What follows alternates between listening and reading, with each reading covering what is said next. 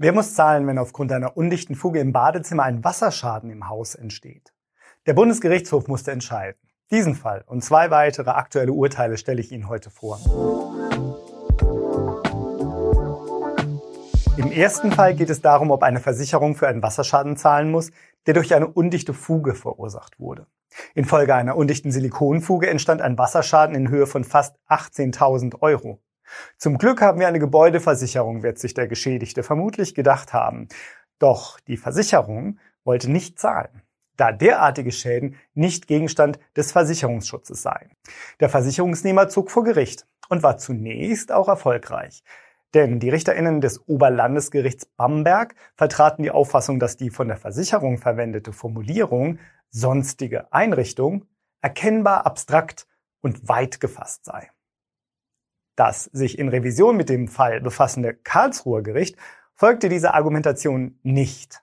Eine Fuge sei nämlich nicht mit dem Rohrsystem verbunden. Daher sei in einem solchen Fall das Wasser nicht aus Rohren der Wasserversorgung oder damit verbundenen Schläuchen ausgetreten. Weiterhin verdeutliche das Wort sonstige vor dem Begriff Einrichtungen, dass diese Einrichtungen eine mit den Rohren und Schläuchen vergleichbare Qualität haben also folglich ebenfalls abgrenzbare Einzelgegenstände sein müssten.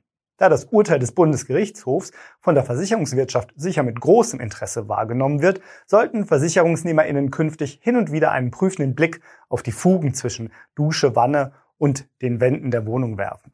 So lassen sich Schäden, Ärger und Kosten vermeiden. Vermieten Sie Ihre Wohnung oder Haus und suchen dringend die richtigen MieterInnen?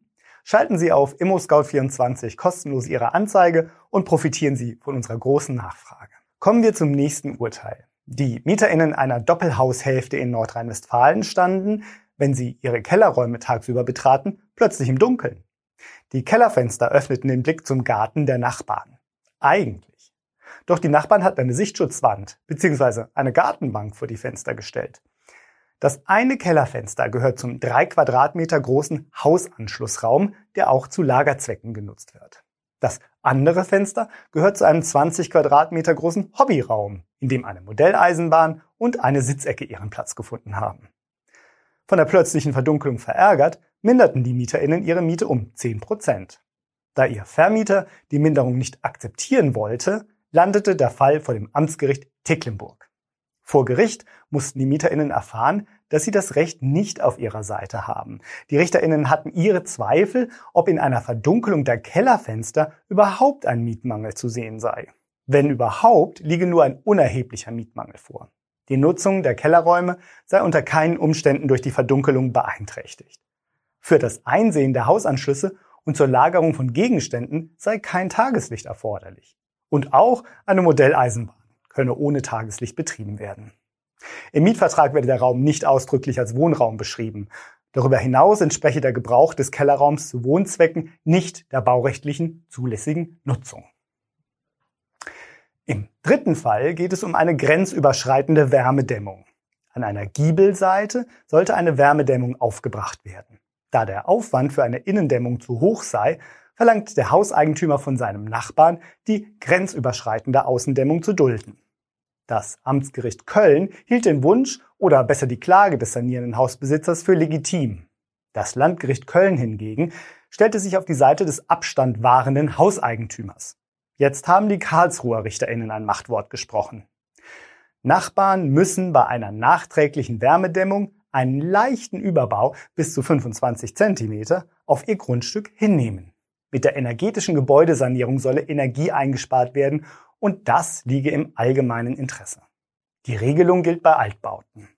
Neubauten müssten so geplant sein, dass die Wärmedämmung in den Grenzen des eigenen Grundstücks bleibt. Der Bundesgerichtshof stellte zugleich klar, dass die Bundesländer die grenzüberschreitende Wärmedämmung regeln dürfen. Nach nordrhein-westfälischem Landesrecht müssen Nachbarinnen den Überbau dulden, wenn eine vergleichbare Wärmedämmung anders nicht mit vertretbarem Aufwand zu lösen ist und die Überbauung das Nachbargrundstück nicht oder nur unwesentlich beeinträchtigt. Vergleichbare Regelungen gäbe es laut BGH in den Nachbargesetzen vieler Bundesländer, darunter in Baden-Württemberg, Hessen, Brandenburg, Niedersachsen, Thüringen und Berlin. Damit sind wir am Ende der ImmoScout24 Vermieter News im Januar. Die ausführlichen Fälle finden Sie auch in den Beschreibungen. Wenn Ihnen unser Beitrag gefällt, schenken Sie uns einen Daumen hoch und abonnieren Sie uns. Vielen Dank für Ihr Interesse und bis zum nächsten Mal.